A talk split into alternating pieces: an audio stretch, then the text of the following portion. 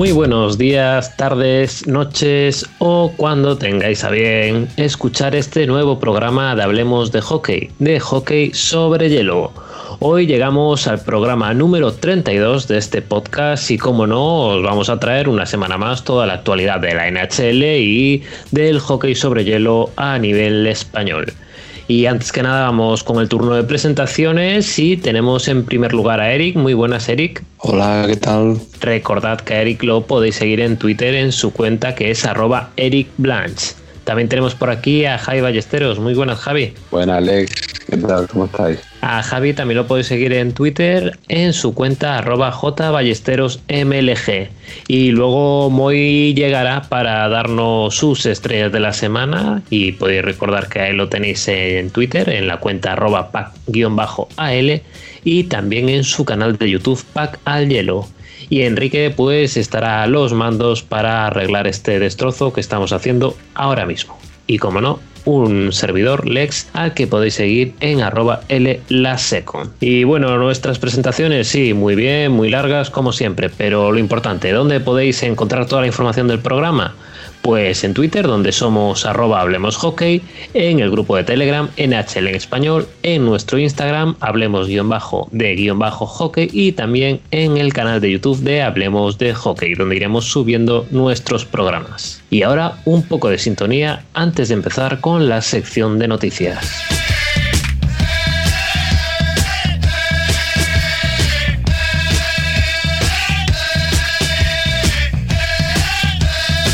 Bueno, y vamos con las noticias breves o al pie. Y es que hoy mismo hemos visto como Lundviks volvía al hielo. Y es que el veterano Goli, que ha sido operado el corazón abierto a comienzos de este año, parece que sigue dando pasos en su recuperación y nosotros que nos alegramos de poder volver a verlo sobre cerca de una portería, digamos. En la sección de regresos, pues tenemos la de Jiruk, que los Flyers, que parece que podrá volver a la acción este miércoles tras cumplir el protocolo COVID y bueno, esto sin duda será una muy buena noticia para los Flyers que estaban un poco alicaídos esta, esta última semana. Luego vamos con la sección de hitos y es que el bueno de Sidney Crosby sigue sumando uno más a su casillero y en el capítulo de esta semana tenemos que ha llegado a su partido número 1000 en la NHL y además, bueno, lo terminó con una victoria ante los Islanders en la que consiguió repartir dos asistencias. Otro jugador que curiosamente llegaba esta semana a los mil partidos es Travis Zahak de los Devils. El jugador de New Jersey también cumplía esta semana esta marca que, vamos, no es nada, nada fácil para cumplir en la NHL. Y tenemos a otro que no es que llegase a los mil partidos, sino que ya ha llegado a los 1200 encuentros en la NHL. Y no es otro que Dustin Brown de los Kings. Por otra parte, y para no dejar de lado a los de New Jersey, tenemos que los Devils han nombrado a Hishir como, como su capitán.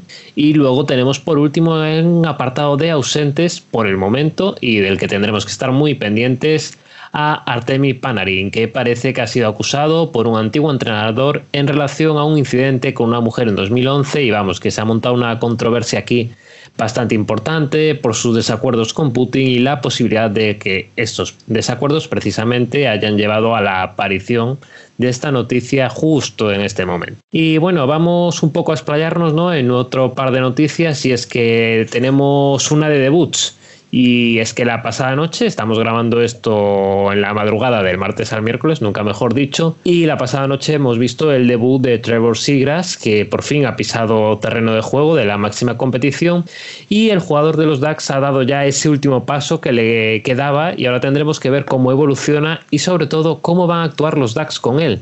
Eh, bueno, Eric, tú creo que habías comentado ya antes por el grupo, ¿no? La aparición de Trevor Seagrass. No sé qué opinas de lo que representa para los DAX y lo que se espera de él. Sí, esta mañana he visto el partido eh, y la verdad tenía muchas ganas de, verle debutar ya en la NHL. Creo que hizo un torneo con, la selección espectacular, ya, ya lo hablamos en su momento. Y la verdad que Anaheim pedía a gritos el debut de este chico, de este chaval. Mm, me ha sorprendido porque directamente le han puesto en, segunda línea y, y bueno, eh, ha, tenido, ha tenido la oportunidad de empatar el partido con un, rechace en el slot y casi, casi lo mete. O sea, lo, ha tirado por arriba, no iba, no iba mal. Y después ha metido una asistencia, no sé a quién, a, Raquel creo que era. Y, y que si entra era un golazo porque era una asistencia entre el portero y el defensa con muy poco espacio y el tío mete el disco por en medio.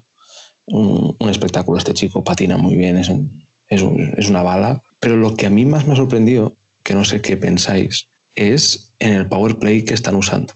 O sea, primero que ya lo han puesto en la primera unidad y estaba con Racker y con Steel, con Silverberg y con Kirk. Por ejemplo, eh, o Comtois, yo entiendo que es Comtois. Aquí ya saldrá algún fan de, Anaheim para corregirnos. Eh, está en segunda con Getlaf y con Cam Fowler. Yo, por ejemplo, jugaría mucho más con esta unidad e incluso pues, lo probaría a él en esta. Pero bueno, eh, creo que Anaheim tiene un futuro brillante con este chico y tienen todavía en la recámara a Drisdale, que no, no creo que tarde en llegar tampoco. Así que a ver qué hacen en el segundo partido, que ya sabemos que el primero es de azúcar. Pues como comentaba Eddie, que es un, un jugador que se le esperaba mucho en la NHL, está llamado de momento eh, a ser uno de los iconos del futuro de, Anaheim. Ya, ya destacó en el World Junior, como ya comentábamos, y ya la HL ya, ya está dejando su sello. Y bueno, tenía muchas ganas de verlo. La verdad es que tuvo que ser pues un, una sensación agridulce de debut, porque se juntó el debut con, con una derrota, una dura derrota de un 3-0 a favor que se le puso al equipo de Anaheim y que Finalmente pues acabó perdiendo 3-4. Pero bueno, es un jugador que está llamado a hacer muchas cosas importantes. Eh, jugador estadounidense, cada vez salen más de, Estados Unidos y, que está demostrando que el nivel está subiendo y ya no solo en Canadá, sino que en Estados Unidos está siendo una, una camada de jugadores importantes y que viene la sangre nueva para rejuvenecer unos DAX que se estaban envejeciendo ya y que de momento pues parece que le han dado mucha, mucha, mucho peso en el equipo. Quizás cuidado con ese peso que se le puede echar sobre los hombros, ya meter en segunda línea en un powerplay importante en sus primeros partidos y que no le pese esa responsabilidad demasiado. Entonces, bueno, de momento ya va dejando cositas y, y pues un jugador que va a tener mucho futuro en Anaheim. Y precisamente, ya que hablamos de futuro de los de Anaheim, ¿no? Vamos con otra de las noticias que saltó esta semana y es que los Ducks han colocado en waivers a Adam Enrique, que a pesar de ser el referente del equipo la pasada temporada, 26 goles para un total de 43 puntos. Este año la cosa se le ha torcido bastante al atacante de los Ducks y en 16 encuentros tan solo ha podido anotar 3 goles y un total de cuatro puntos. No sé si tú, Javi, por ejemplo, te esperabas este corte o qué crees que puede pasar con, el bueno de Adam, pero la verdad es que yo creo que este año, como un poco parte de los DAX también, eh, hay que decirlo, está bastante desaparecido y no sé si lo echaban de menos. ¿Qué opinas? A ver, es un jugador en el que se, se invirtió un contrato relativamente largo para la edad que tenía. Le restan todavía tres años de contrato y creo que van a intentar liberarse de ese contrato que ya se firmó sobre el 2018 y que le está pesando a, Anaheim. Es una, o sea, el tema es que está, ha tenido una producción muy, muy pequeña para las esperanzas que se tenía en él y no parece que crean que puede mejorar con el paso de los años. Al contrario, creo que van a ir disminuyéndose y el peso pues es eh, bastante considerable. Entonces, tampoco veo yo que nadie vaya a reclamarle de waivers. Entonces, está la cosa fastidiada y creo que de momento al meter en waivers creo que sí que se ahorran una parte, me parece, si no me equivoco, del, del salario, me parece, ¿no? Al meterle en en la lista de los descartes. Entonces yo creo que al final es un poco descargarse y va, a ser complicado y va a pesar bastante este contrato en Anaheim. Entonces, a ver, yo creo que Adam Enrique es un, es un gran jugador, que tiene 31 años nada más. Entonces, hay jugadores como, por ejemplo, has comentado Brown, que tiene sus 35-36 años, 1200 partidos y que están dando un rendimiento en Kings. De hecho, recuerdo mal, creo que está a mejorar su mejor registro que hizo hace ya unas temporadas, si era 2006, 2007, que y en menos partidos pues ha, marcado los mismos goles. Entonces, hay jugadores que sí que demuestran ese rendimiento, que a pesar de la edad que sí que lo mantienen que siguen dando el do de pecho.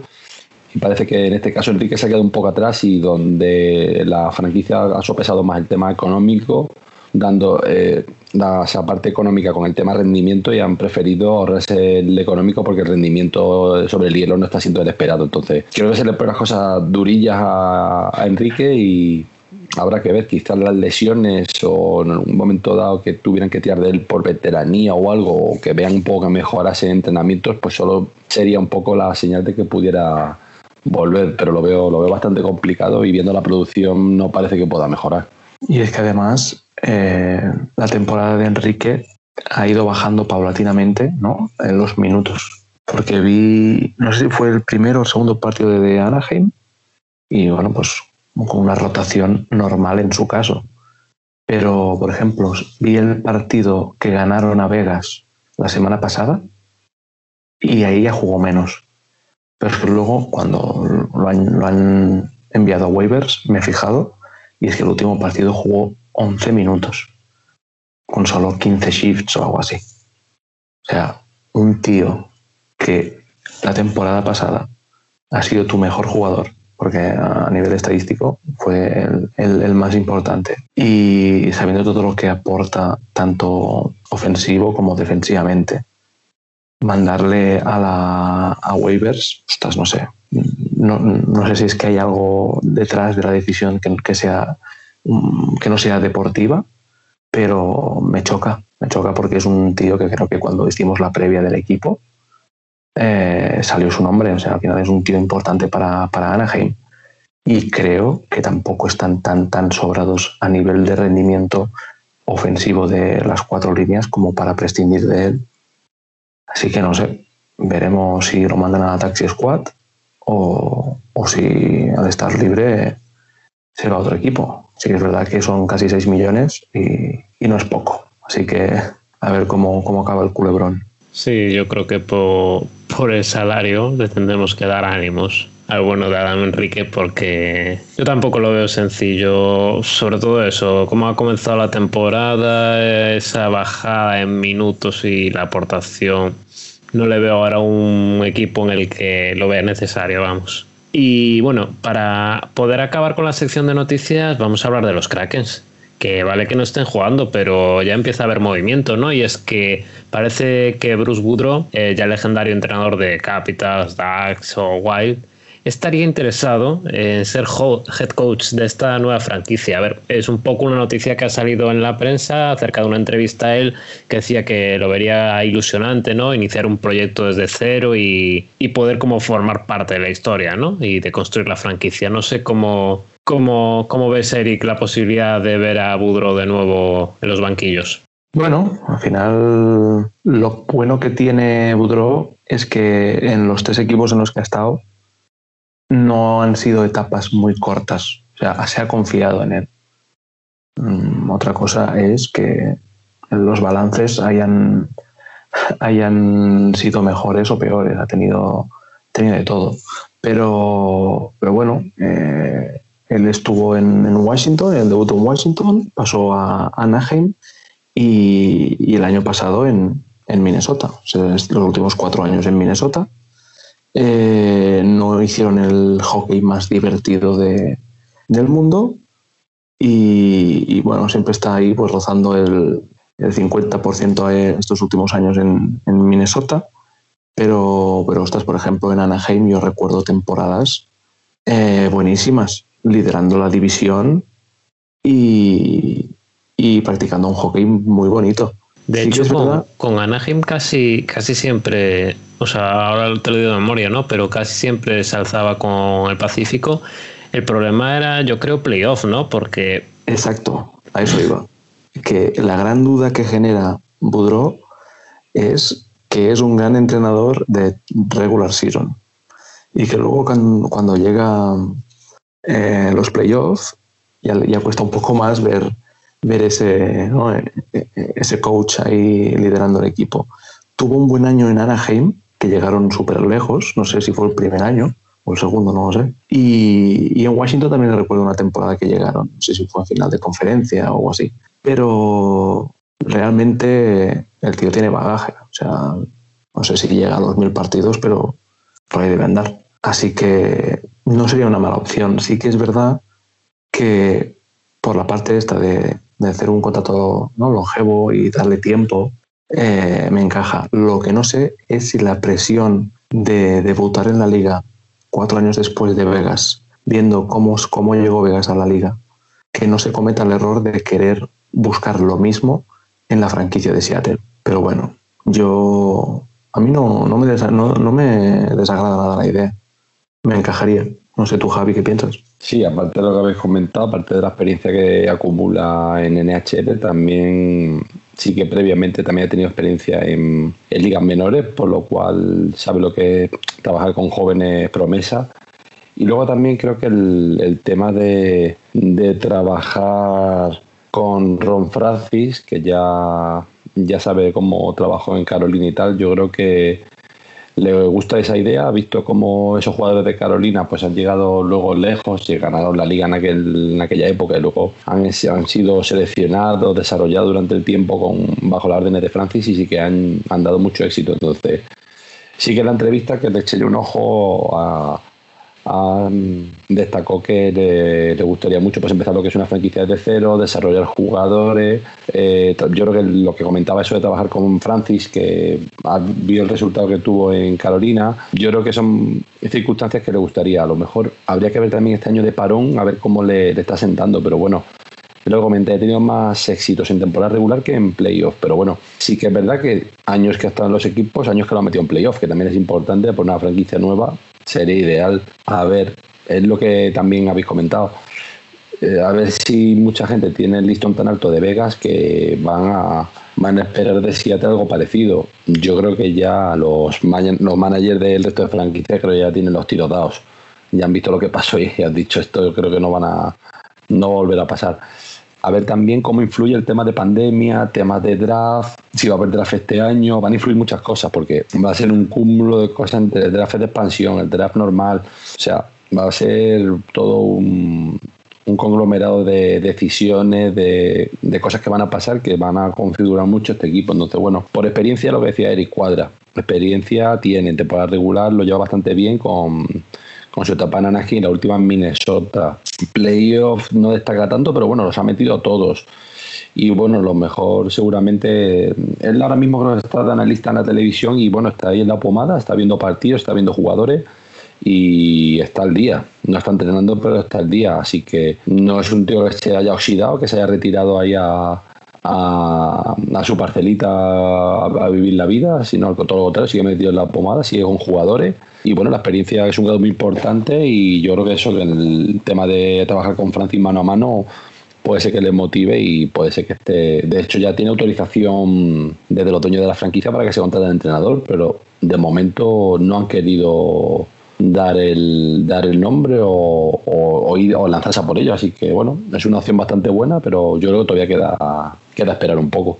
Si al final va, va Budro a, a Seattle, empezad a fijaros en los rosters porque cualquier forward físico va a ser un objetivo suyo.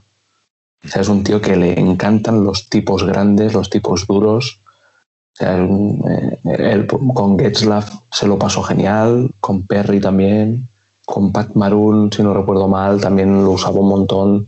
Y Tom Wilson en Washington era, vamos, y le, gusta, le gusta, le gusta este tipo de jugadores. Así que si al final es él, habrá que ver en, las franquicias cuál, cuál no protegen y seguro que se lleva a, a los forwards más físicos que hay. Bueno, ¿y qué opináis de uno de los eventos o eventos ¿no? que hemos tenido importantes este fin de semana, que han sido los Outdoor Games, tanto el jugado por Vegas contra Colorado, como el partido entre Flyers y Boston, que al final, bueno, en el primero hemos tenido algún otro problemilla para poder llevarlo a cabo, ¿no? Parece que el Sol se quería abrir espacio en este espectáculo de la NHL y de hecho el partido de Bruins pues tuvo que cambiar su hora también para poder adaptarse un poco a las condiciones. ¿Qué, os ha parecido este conjunto de partidos?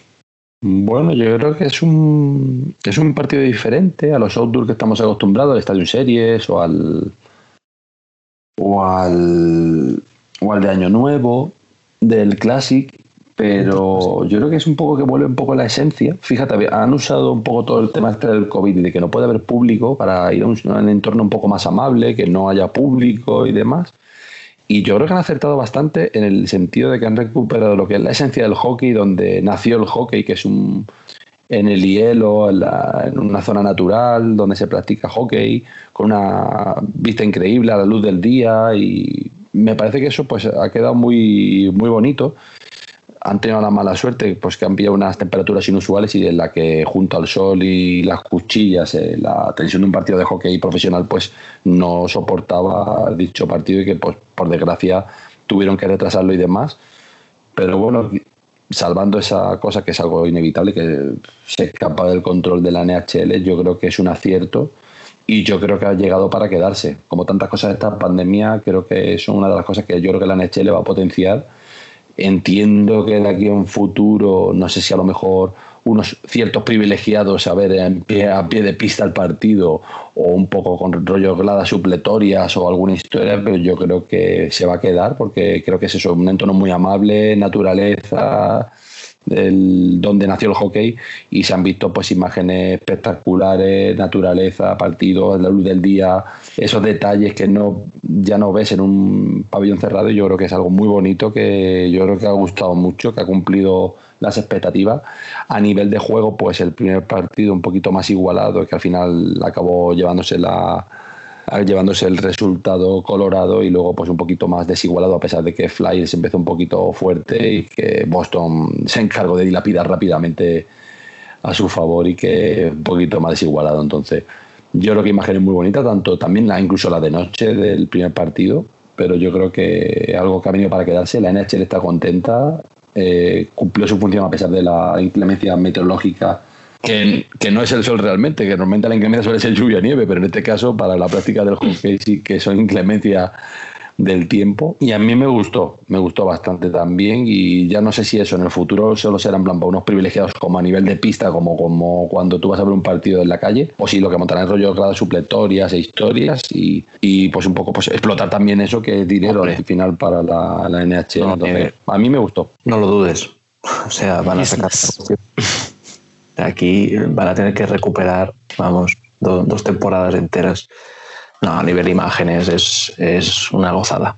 O sea, sobre todo eh, en el partido de Colorado Vegas al principio, ¿no? Ah, aunque verlo con el sol tenía pues, curiosidad y todo, mm, el hielo ya se veía, ¿no? Cuando patinaban sacaban unas, unos barridos de, de nieve terribles y, y era, era, era un poco impracticable y, la verdad es que eh, yo estaba más pendiente de eso quizá que de disfrutar del outdoor en sí.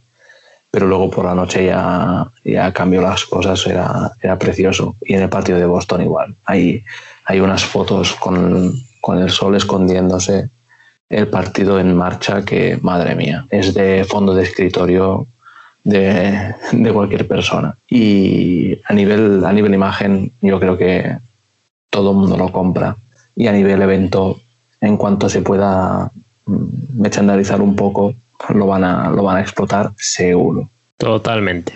Vamos con el apartado lesionados, que algunos vienen por esta banda de llevarse un buen palo. Y empezamos con los Flames, donde tenemos tocado a Jacob Maxstrom, que aunque parece que no será por mucho tiempo, sí que puede ser una baja sensible para los de Calgary. En los Kings tenemos en Week to Week a Anderson Dolan, para Toronto tenemos varias bajas de aparente corta duración, como la de Joe Thornton, pero bueno, que parece que será uno o dos partidos. En el caso de Rangers, aparte de lo que comentábamos antes de Panarin, tenemos a Capocaco, que ha entrado en la lista COVID. Y además, creo que no lo habíamos comentado, que fue justo el día que grabamos la semana pasada, también han pedido a Trouba que estará fuera entre cuatro y seis semanas, que es otra de las bajas sensibles para los de la Gran Manzana. Y una de las decisiones más importantes que se han producido esta semana posiblemente sea la de Gunnarsson. El jugador de los Blues se perderá lo que resta de temporada Y es que además ahí no acaban las malas noticias para los Blues, dado que Iván Barbashev también estará fuera durante un tiempo y hasta dentro de seis semanas no será evaluado de nuevo. Así que ojito que empiezan a acumularse los problemas a los de San Luis esta semana. Y tras el apartado de lesiones vamos a comenzar con el análisis divisional. En este caso vamos a comenzar por la división norte, que está liderada una semana más por los Toronto Maple Leafs con 14 victorias, 4 derrotas, 2 en la prórroga, 30 puntos. Segundo lugar ahora para Edmonton Oilers con 12 victorias y 8 derrotas, no han llegado a perder en la prórroga y un total de 24 puntos. Con 23 puntos y en tercera posición tenemos a los Winnipeg Jets con 11 victorias, 6 derrotas y una en la prórroga. Cuarto lugar para Montreal Canadiens con 9 victorias, 5 derrotas, 3 en la prórroga y 21 puntos. Quinta posición para Calgary Flames con 9 victorias, 9 derrotas, 1 en la prórroga y 19 puntos. Sexto lugar para los Vancouver Canucks con 8 victorias, 12 derrotas y 2 en la prórroga para 18 puntos. Y la última posición la ocupan los Ottawa Senators con 5 victorias, 14 derrotas, una en la prórroga y un total de 11 puntos. No sé qué os parece esta división, no sé a Thierry cómo has visto esta semana por tierras canadienses. Bueno, parece que poco a poco se va abriendo brecha, ¿no? Creo que Ottawa y Vancouver se están, se están cayendo ya de, de cualquier, no sé, cuadro para playoff, aunque bueno, con una temporada tan atípica, pues puede pasar de todo. Ottawa no, pero Vancouver, pues bueno, sin enganchar una racha de 7-8 partidos ganados, que a día de hoy lo veo una, vamos, imposible. Eh, pero bueno, yo creo que tras dar palos a Edmonton durante varias semanas, creo que hay que romper una, una lanza ¿no? a favor suyo. Eh, llevan tres victorias seguidas, eh, se han afianzado ya en la segunda posición, aunque los Jets tienen dos partidos menos.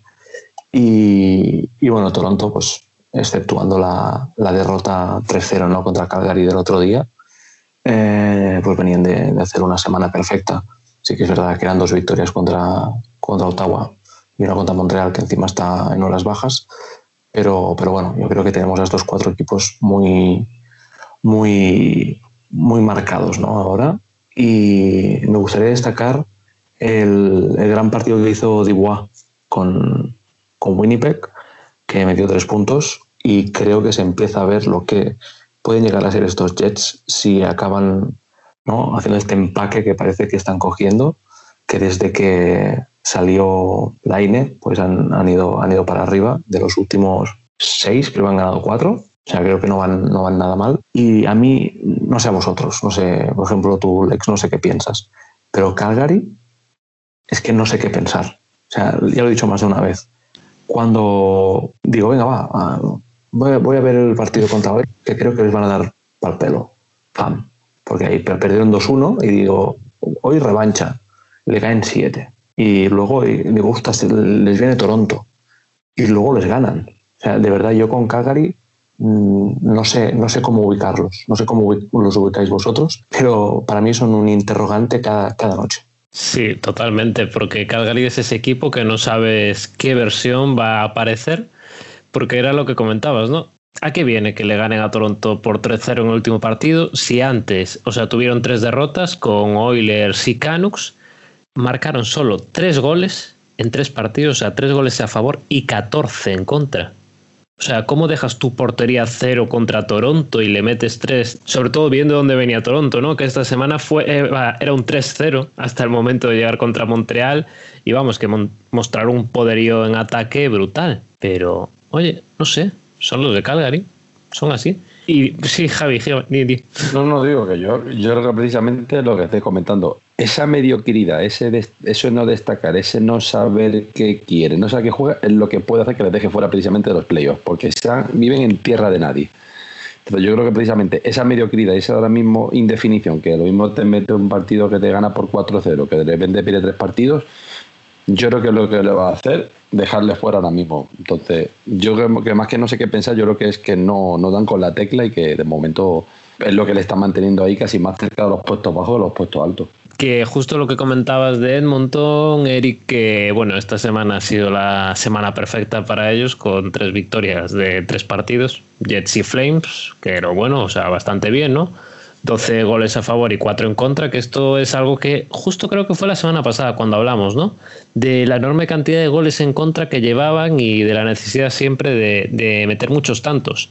Y creo que bueno, el, el hilo que hacías tú, Erika, acerca del Power Play, que es bastante interesante, sobre todo viendo lo que ha ocurrido en estos últimos partidos de Edmonton, y yo creo que ahí hay unos brotes verdes, sobre todo por lo de cuatro goles solo encajados, pero no sé vosotros, pero a mí sigue sin... Hay cosillas ahí que siguen sin convencerme, ¿no? No, yo creo que, a ver, yo creo que ahora mismo están, yo creo que los Oilers están enrachados, están aprovechando el gran momento que está pasando Matt David. Lo que hablamos, en el momento que Matt David, Dryside y compañía están un poquito enrachados, los Oilers eh, van como un tiro. En el momento que las figuras eh, fallan es cuando ya se ponen todo en duda el sistema de juego y el tomo y el equipo, la competitividad del equipo es cuando empieza a caer.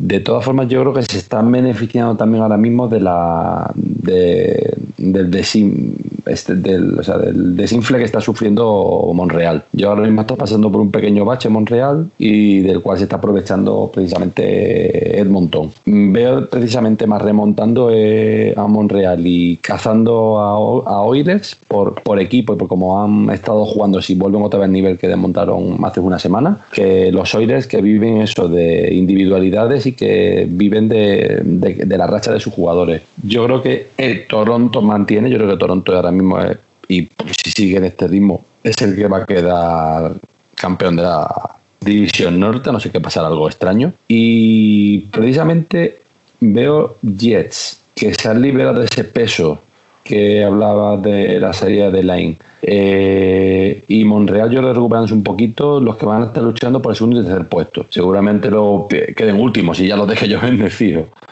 Pero creo que Winnipeg sí que está demostrando bastante en defensa y en ataque y la llegada de Dubois ahora sí que enrachado y también después de la salida de, de Columbus que le ha sentado también genial. No precisamente también a Columbus la llegada de Lane, pero bueno, parece que Jets le ha sentado mejor la llegada y yo creo que están subiendo y están jugando muy buenos partidos. Así que me parece a mí que Edmonton, en el momento que pinche un poquito, va, a ver si supera por Winnipeg. Yo creo que tiene mejor equipo. Y Montreal, mm, habrá que ver si esto ha sido una pequeña mala racha, donde han, perdido, creo que son tres o cuatro partidos de cinco o, tres de cuatro. Y habrá que ver, habrá que ver si esto simplemente es un bache, como todos los equipos pasan, y luego recupere. Volvemos a ver eso, esos hubs que vimos al principio de temporada. Y me está, me está gustando Winnipeg. He visto algún partido y sin embargo me siguen decepcionando Vancouver.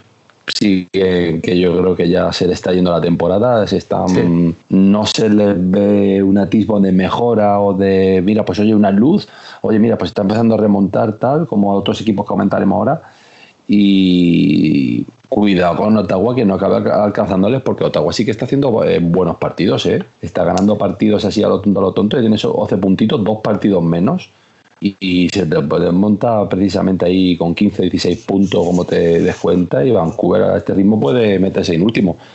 Así que no se descuide Vancouver, que no es la mayor decepción de la, de la semana, pero está entre los destacables precisamente otra vez entre la sorpresa de para mal. Sí, a ver, Dime, Rix, Direx. No, que precisamente con eso de Ottawa, ¿no? Que comentabais, ¿qué os parece Schutzer? Porque yo creo que el inicio, o sea, nueve puntos lleva, cinco goles y es bastante alentador, ¿no?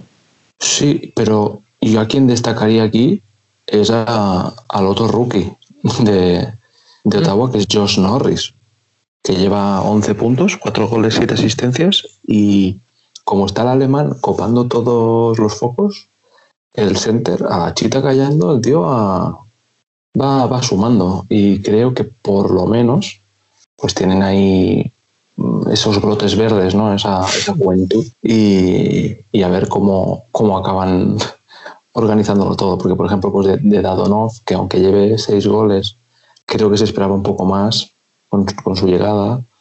Eh, no sé, creo que Ottawa este año, no sé si se esperaban el descolgarse tan rápido como se han descolgado, pero bueno, uh, lo que comentaba Javi ahora, ¿no? A nivel anecdótico, pues pueden pelearle la última posición a, Vancouver, que yo realmente venían de una racha, la semana pasada lo comentábamos, ¿no? de, derrotas contra Toronto y contra Montreal y, clamorosas además, de 5-1, 7-2 o 3-1 y cosas así. Y de repente ganan a Flames dos veces y bien. Y digo, bueno, a ver contra Winnipeg, porque Winnipeg también, aunque ha mejorado, pues también ha sido un poco como Flames, ¿no? Que han ido haciendo una de cal y una de arena. Pero no, no, no. Han, vuelto al pozo y no, y no hay manera. Y una cosa que me gustaría destacar, que, que muchas veces nos metemos con la defensa de Oilers ¿no? y, y tal, eh, está jugando Koskinen en la portería pero el backup, que es Mike Smith, que antes estaba en Calgary, que a mí es un tío que, aunque está zumbado, a mí me gusta, pero bueno, es, demasiado atrevido, demasiado impulsivo, pero el tío, los partidos que está jugando cuando hacen esto del back-to-back, que está jugando él, está encajando 1,8 goles y salvando un 94%. Y les ha dado dos victorias esta semana. Y no, no creo que le quite el sitio a Koskinen, pero a lo mejor alternan la portería más de lo que tenía pensado el equipo de Edmonton. Y, está bien verlo porque eh, un equipo tan ofensivo, si puede confiar en la portería de esta manera, pues quieras que no también te, liberas un poquito más. Y si se liberan en Edmonton, pues agárrate los machos. Que Mike Smith me está, me está recordando a mí su época de Arizona, que fue precisamente su mejor época. Es que su salida a Calgary precisamente le sentó, vamos, fatal, no lo siguiente, o sea, fue un bajonazo y está volviendo a números de Arizona en su mejor época que le llevó al All-Star incluso. Entonces, no, no es moco de pavo eso y, es destacable. Incluso también, lo que decía, aparte de Norris en Senators, yo creo que también eh, Stutzle está bastante bien. No sé si lo habéis comentado, ya a lo mejor se ha tenido yo ese lapsus, pero es que tiene nueve puntazos ya, ¿eh? Es que está quinto. O sea, un chaval que viene recién elegido del draft, o sea, recién calentito. Y está ahí el tío y no, empezó como en pie, porque el equipo, pues oye, empezó como empezó, pero ahí sumando poquito a poco y también destacable que se están gastando los rookies y cuidado con, con Ottawa, que de aquí a unos añitos no esté haciendo un equipito venenamente competitivo y sobre todo no olvidemos que yo creo que en esta división no se va a tanquear nadie, a no ser que ya lo vean demasiado claro, porque aquí está una, una división de orgullos, de, de, amor propio, de canadienses y que si le puede rascar ahí a Vancouver la penúltima posición, parece una tontería, pero a nivel de orgullo y de aficionados y de equipo, no es tontería y a lo mejor Ottawa mete la directa y, vemos ahí que no van a bajar el nivel. ¿eh? Sí, sí, no, no, hostia. Mm, Secundo tus palabras, Javi. O sea, creo que no hay mejor definición de esta división. Y es que aquí nadie va a querer quedar último en esta división. Sí, sí.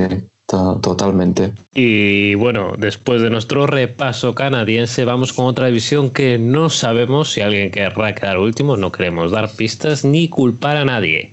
Así que venga, vamos con la división central, donde la primera posición es para los Florida Panthers con 12 victorias, 3 derrotas y 2 en la prórroga, para un total de 26 puntos. Segundo lugar para Carolina Hurricanes con 12 victorias, 4 derrotas, 1 en la prórroga, 25 puntos. Tercera posición para los Tampa Bay con 11 victorias, 4 derrotas, una en la prórroga, 23 puntos. Los Chicago Blackhawks ocupan el cuarto lugar con 9 victorias, 6 derrotas, 4 en la prórroga y 22 puntos. 20 puntos tienen Columbus Blue Jackets en la quinta posición tras 8 victorias, 7 derrotas y 4 derrotas en la prórroga. El sexto lugar ahora mismo lo ocupan los Dallas Stars con 5 victorias, 4 derrotas y 4 en la prórroga, 14 puntitos. Séptima posición para los Nashville Predators con 7 victorias y 10 derrotas para un total de 14 puntos. Y el fondo de esta división lo marcan los Detroit Red Wings con 5 victorias, 12 derrotas, 3 en la prórroga y un total de 13 puntos. Bueno, también decir que Detroit es el equipo que más partidos tiene en la división y luego que tenemos a Dallas sexto, pero en este momento Dallas cuenta con tan solo 13 partidos, bastante por detrás del resto.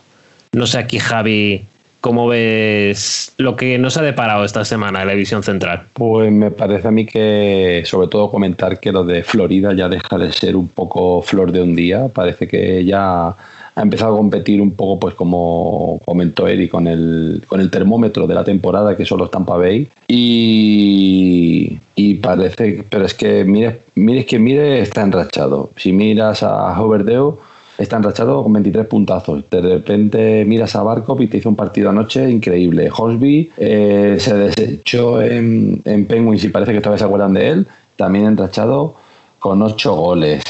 Es que mires quien mire, es que lo ves enrachado. Es que incluso, fíjate que incluso sin ver al mejor Bobrovsky, que está encajando, eh, creo que es, eh, creo que son 3,18 goles por, por partido, puede ser. No sé si luego me lo podéis confirmar, pero vamos, yo precisamente no lo estoy viendo en su mejor forma. De hecho, tiene menos, tiene menos victorias que, que que jugó ayer y, está, y están ahí, ahí jugando muy equiparados los partidos, tanto Bobrovsky como Driedger. Entonces le está comiendo la tostada a Driedger, me parece a mí, y que no se descuide mucho Bobrovsky, que se está esperando el que no tiene el puesto asegurado, porque creo que en este equipo están todos muy metidos, muy enrachados y que, y que pues eso es que lo mires, Janle, Barkov, Ducler, es que Mackenzie Wigger, es que veas quien veas, es que hacen buenos partidos. Solo tuvieron un, pinchazo contra Tampa Vista, creo que fue, no sé si fue esta semana o, el, o ya era el sábado del anterior, que perdieron por 6-1 o algo así, pero el resto súper bien. Entonces, ya deja de ser flor de un día, están, están ya presentando credenciales y yo creo que está, van a ser un equipo bastante a seguir. Luego, ya mm, Carolina, que sigue ahí destacando también, ahí en segunda posición junto a Tampa. Parecía que Tampa iba a ser coser y cantar y se ha encontrado con dos rivales, sobre todo con Carolina, que ya esperábamos que iba a dar ahí el do de pecho, pero Florida, todo el mundo sabíamos que el efecto Quenneville podía llegar en cualquier momento, pero no sabíamos que iba a llegar a dar este nivel. Veremos si queda en temporada regular o si luego se alcanzan los playoffs, pues, pues a ver qué pasa. Chicago, que yo creo, sigo diciendo que dada las bajas y dada, dado todas las circunstancias que le rodean, está haciendo un papel más que digno, porque están cuartos. Es verdad que son de los que más llevan, de los, de los equipos también que más llevan, junto a Columbus y Detroit, como ha comentado Lex. Y, joder, yo creo que están, están bastante bien. Incluso eh, no descartéis que puedan, puedan incluso alcanzar playoffs porque, vamos, cualquiera lo diría que nadie esperaba nada de este equipo, que todo lo contrario, pues como que todo el mundo, oye, pues hoy entendemos la, temporada que, se nos presenta, estamos casi en, estamos en reconstrucción, plagas de lesiones de los mejores jugadores y de repente te aparece ahí un Patrick Kane que, que nadie esperaba que diese esta temporada y la está dando de Brinkat, que también está jugando bastante bien. Luego en portería, eh, Lankinen, que ha, que ha aparecido de la nada, de ser el tercer portero a ser el portero titular, superando a Suba Madelia. Y dices, joder, oye, pues están ahí. Oye, para mí una grata sorpresa que Chicago vaya recuperando. Y oye, es verdad que tiene casi tres partidos más que Tampa, pero bueno, un puntito de Tampa, cuarto tal. El único que te puede recuperar partidos de Dallas, que tiene casi, que son 12 o 13 partidos. Pero bueno, viendo la racha que lleva Dallas, veremos a ver cómo levanta esto. Columbus sigue ahí con esta guerra, medio guerra civil, ahí que no. los soldados de, de Tortorella que no, no, no termina de arrancar, de arrancar el equipo y está con 20 puntitos ahí, pues es un poco rollo Flames. Están ahí que no sabemos qué pasa, que sí, que no, un buen partido. No sé, no sé también. Y bueno, y destacar que una de las decepciones que, bueno, lo que ya hemos hablado semana tras semana y que se sigue comprobando que, que Nashville, pues como San José, equipos que gustaba a todo el mundo, que nos encantábamos, jugaba y, y siguen ahí en tierra de nadie, donde de momento es eh, es el único jugador que está ahí entre los mejores jugadores de la anotación de la NHL, pero bueno, con 14 puntos, tal. Luego Saros y Rin en portería, pues ahí que no, los amigos de, de Moy, que siguen ahí un papel más que discreto. La primera temporada de Jaines ahí que no, no, no sé, no sé, no sé. De momento ahí Poi le está salvando, el manager general está salvando el cuello, de momento no se sabe de qué manera. No sé, es un, sin, sentido que tampoco te dice nada y te da más pena que otra cosa de que te recuerdas temporadas atrás y decís, este equipo está a punto de ganar la Stanley. Entonces, bueno, ahí siguen tierra de nadie y sobre todo destacar el papelón que está haciendo Florida, que para mí me estoy disfrutando. Ya dije al principio de temporada los quería ver y al principio decimos, bueno, veremos a ver, está jugando con Detroit, que este, este, está destinado a estar abajo, equipos medianamente, Dallas todavía no ha arrancado, luego arrancó súper fuerte, pero yo creo que ah, el efecto Cueneville se está notando y, han creado un, buen equipo muy compacto y que está jugando muy bien y que están todos muy comprometidos y que van a llegar lejos. Así que de momento así está la cosita. Sí, además yo creo que si en el podcast que hicimos en el episodio de, la previa, esta división, nadie apostaba para que Florida eh, y Carolina fueran primero y segundo y, Chicago cuartos, con todas las lesiones y todo, que ya, ya, nos hemos hecho pesados de tanto repetirlo. Pero es que siguen estando ahí. Es que además Chicago ha ganado, no sé si son seis o siete de los últimos diez partidos. O sea, no es una cosa que cogieran mucha ventaja al principio y ahora no vivan de eso del rey que les va quedando. No, no. Pero es que además tienen a Pius uh, Sutter y Philip Kurashev, los dos rookies, que es que están jugando a, las mil maravillas. Y es que es un equipo que daba ¿no? Eh, la sensación esa de depende mucho de los veteranos, ¿no? de todos, de, de Kane y vienen, vienen los jóvenes eh, pisando fuerte y eso es importante en una franquicia en la que la transición parece que va a ser más corta de lo que se esperaba. Y, y sobre todo lo que comentabas tú, Javi. Creo que Florida ahora mismo es un equipo divertidísimo de ver.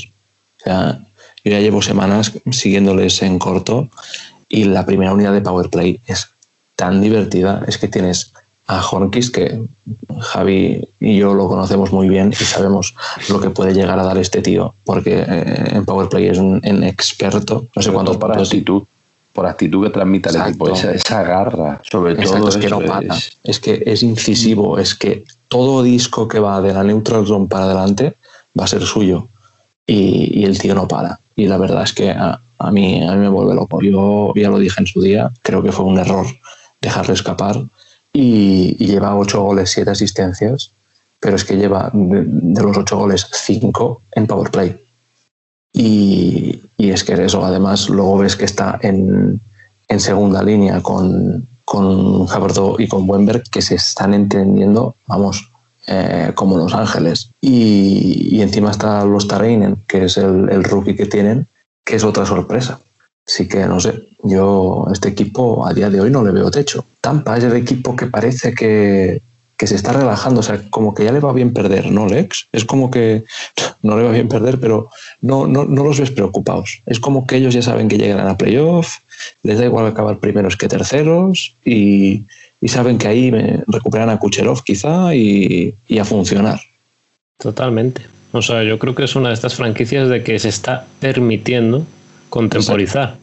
Porque sí, esta semana perdieron y además con bastante claridad, ¿no? Contra, contra Carolina en uno de los dos encuentros, pero tampoco es que saltase ninguna alarma ni se pusiese la voz en el cielo. En cambio, yo los que sí que veo con algún que otro problemilla más, ¿no? Que de hecho se hablaba hoy, de ellos es Dallas, ¿no? Eh, al final esta semana solo han tenido un partido, es verdad que era Florida y ya sabemos que Florida está bastante bien, pero 52 shots, ¿en serio?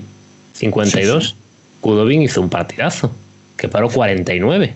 Sí, porque además mm, me he estado fijando porque Dallas yo llevo muchos años siguiéndolos y es un equipo que aunque sea guarro y tengan esa permisividad, todos lo sabemos, pues bueno, a mí, a mí me caen simpáticos. Y, y realmente, aun y llevar seis derrotas seguidas, en lo que va de temporada, eh, están en los, mm, entre los 10 mejores equipos a nivel de goles encajados.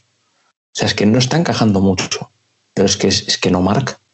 O sea, que tiene, o sea, eh, tiene el problema de que de repente, pues eso, tiene estas pájaras y tú quitas los primeros partidos que metieron 6, 7 goles y luego les está costando la vida. Que la lógica era, o sea, si a nosotros nos dice los ojos en la semana 1 o 2, ¿cómo ve la clasificación? Dirías, yo diría Tampa Dallas. Sí, sí, Carolina. Eh, Carolina Columbus, poquito así, dependiendo un poquito la racha.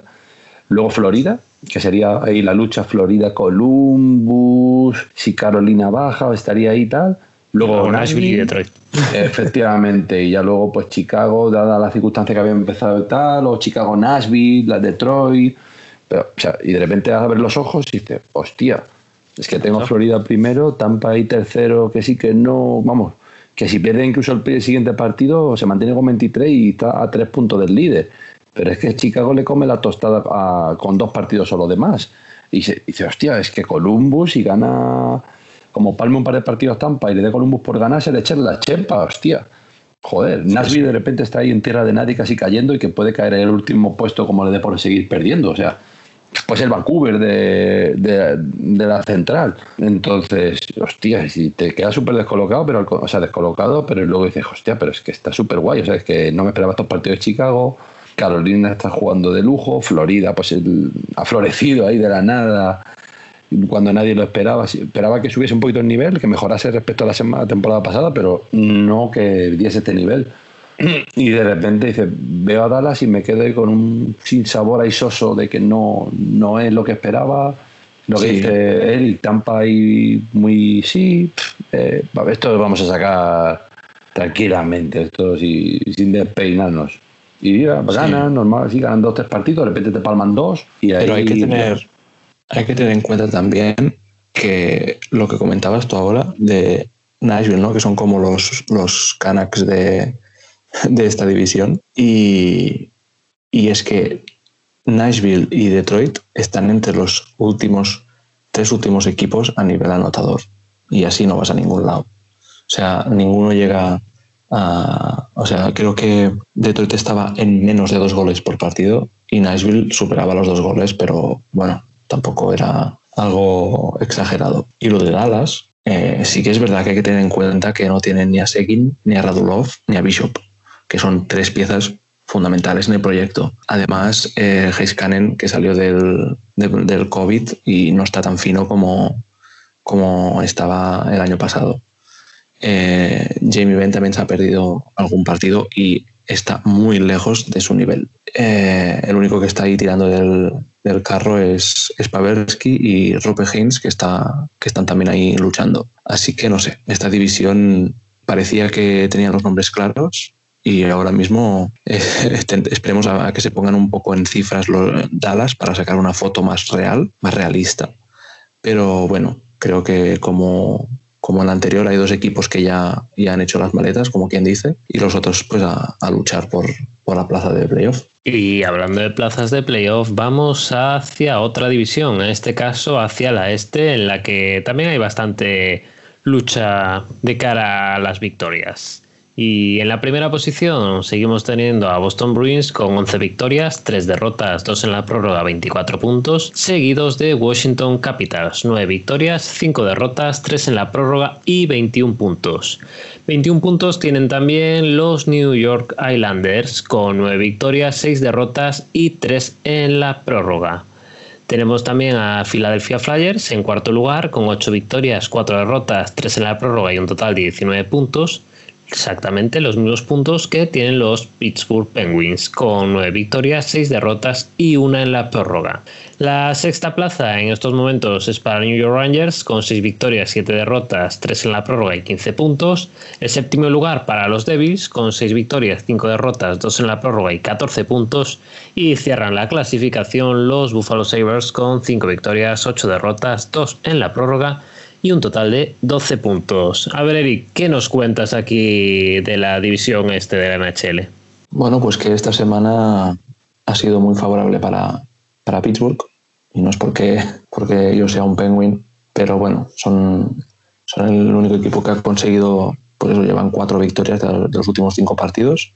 Estaban muy lejos de, de su mejor nivel y creo que todavía les falta un poquito, pero bueno, ya están ahí con el objetivo de playoff, que, que, creo que es básico para, para, por lo menos llegar a la postemporada y, y ponerse chip de, del antiguo campeón. Y a ver, exceptuando eh, las dos derrotas eh, sorprendentes ¿no? de, de, Boston contra Nueva Jersey, que, que, le robaron el partido, no, no, no por decisiones arbitrales, ¿eh? sino porque nadie se esperaba que, que estos Boston cayeran eh, pues bueno, tenemos al, equipo de Massachusetts ahí que, mete mucho miedo. Y si no, que se lo digan a Filadelfia en el partido de outdoor cómo, cómo, cómo salieron.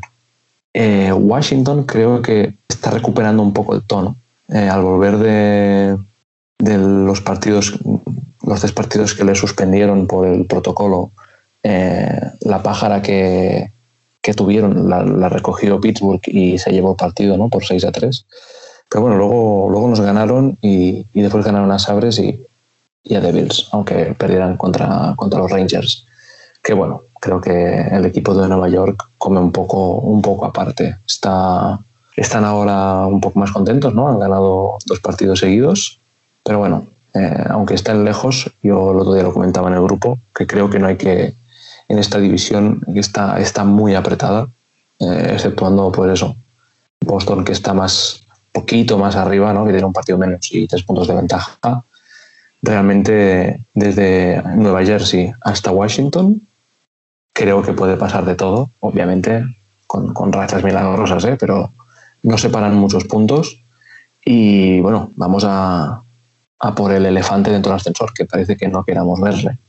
Venga, Javi, mójate un poquito. ¿Cómo, cómo ves a estos, estos búfalo sebres que han vuelto del parón post-COVID con un increíble 1-4? Pues parece que los sables no están en alto precisamente. Parece que los sables andan un poquito doblados de momento. Eh, bueno, parece que lo que comentas, parece que los Sabres este de temporada pues vuelven un poco por la senda del anteriores. Parece que no, no se les espera mucho esta temporada. Vamos, sus sí que llevan 15 partidos, parece, después de todo el parón que tuvo al principio, y parece que no, no, esperamos mucho de ellos. Taylor Hall parece que sigue sin comparecer mucho, como ya esperábamos. Eh, yo me sigo quedando con los delanteros antes que él. Me demostró mucho, ya lo hemos comentado varias veces, no, no podemos reincidir mucho en ello, pero parece que quizás la decisión de marcharse a Buffalo no haya sido la más acertada. De hecho, Jeff Skinner sigue también dentro de, lo más, dentro de lo más potable, está muy lejos de sus mejores números, por lo cual no podía ir muy, no podía ir muy allá la cosa. Y bueno, lo que comentabas de, de, de esta, de esta división, eh, puede ser mm, de la. Perdona, Skinner, no, perdona, Eichel. Me, me, me he confundido, perdona. Eichel, que decir, Skinner, Skinner no, no. está para el arrastre, ¿sabes? Pero bueno, que es que Eichel ahora, hoy lo hemos estado debatiendo en el grupo, ¿no? Eh, Lex, el tema del, del, posible traspaso. No sé, no sé tú qué piensas. Yo hoy creo que era Juan el que lanzaba el, el dardo, porque era, era para sus Rangers. Y a ver, es lo que dicen, ¿no? Que si hay un, un posible crack que quiera salir, Rangers siempre va a estar al, al acecho, pero no sé tú cómo, cómo lo verías. Hombre, ¿A quién cederías tú? ¿A quién te En principio complicado, ¿no? Porque sobre todo con el inicio de temporada de Ichel y demás. O sea, vale que Sabres esté como el culo, pero no sé. ¿Es su mejor jugador en la temporada? Sí. Pero ¿a quién le mando a que se pudra en Búfalo a cambio de Ichel? Yo ahí lo veo muy complicado porque, o sea, realmente Rangers juega con que tiene una gran juventud y con bastante proyección. Y de los veteranos, ¿a quién te cargas? Es que es complicado. Yo no lo veo a Ichel, la verdad llegando a Rangers. Es que, o sea, que, que, mañana lo confirman, así que tranquilos, ¿eh? O sea, es que tampoco. o sea, Eichel lidera en asistencias. Precisamente sí, lo de meter no, goles en Búfalo va muy no, repartido. Es que el máximo goleador, bueno, goleadores, mira, Reinhardt, aquí es Olofsson y Reinhardt con seis goles. Sí, sí, sí. sí. Reinhardt está jugando y, muy bien, ¿eh? las cosas sí, como son. Exacto. Mm, pues es de los más destacados. Es que si empiezas, empiezas a bajar, empiezas a bajar, a bajar, a bajar, tengo que dar el ratón y me encuentro. No, no, Hall no aparece. no, bajo, bajo el ratón y lo encuentro, sí, un gol y una asistencia. Sí, empezó muy bien. Empezó, metió seis asistencias en tres o cuatro partidos. Empezó mm. bien, que yo pensé, a ver si al final me calla la boca, pero luego no, pudo no, sí. Y sigue, sigue segundo en asistencia detrás de Eichel. Entonces sí, en asistencia sí. están bastante bien, pero, pero bueno, y si dejas salir a Eichel, ¿qué te queda? O sea, un solar. De, un solar. de, los mejores jugadores. Hall se te va a ir en verano porque, o si no, lo, o incluso lo, lo, puedes hasta traspasar como alquiler para alguna otra franquicia. pues. Ya ni lo proteges bueno, para ver si alguien se lo lleva. Le quitas, le quitas la. No, es que Hall no lo puede ni proteger si tiene un año, si no recuerdo mal. Por eso, si te va en verano libre. Lo único que podría es traspasar los derechos de negociar con él o alguna historia así para renovar y como derechos prioritarios que muchas veces se alquila a jugadores para, aparte de que lo que te pueda aportar, sino para luego negociar con él prioritariamente la renovación. Pero es que no lo pilles donde lo pille, eh, no. Y, además, o sea, estos Nashville, que mucho meternos con Detroit de. Vale, llevan cinco victorias en 20 partidos, pero es que Nashville de los últimos 10 ha ganado 3. Búfalo. O Búfalo, perdón. se, me ha, se, me ha, ido a. son, parecidos. sí, es que los resultados últimamente no, no acompañan a ninguno de los dos. Sí. Y realmente, o sea, la victoria esta semana, por ejemplo, los partidos contra Irlanda estuvieron muy por detrás, yo creo, que además no los jugaron ni seguidos y tal.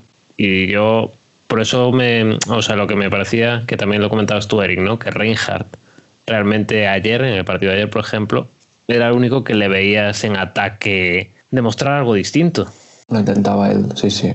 Es, es el, clavo ardiendo del equipo ahora mismo. Y oye, ¿y por qué nadie habla de Islanders aquí? Pues mira, estaba esperando porque digo, como Javi eh, le he pegado dos cortes importantes, digo, voy a dejar que, a lo mejor lo suelta él. Si no, iba a decir qué suerte habéis tenido esta semana de que habéis jugado contra Búfalo.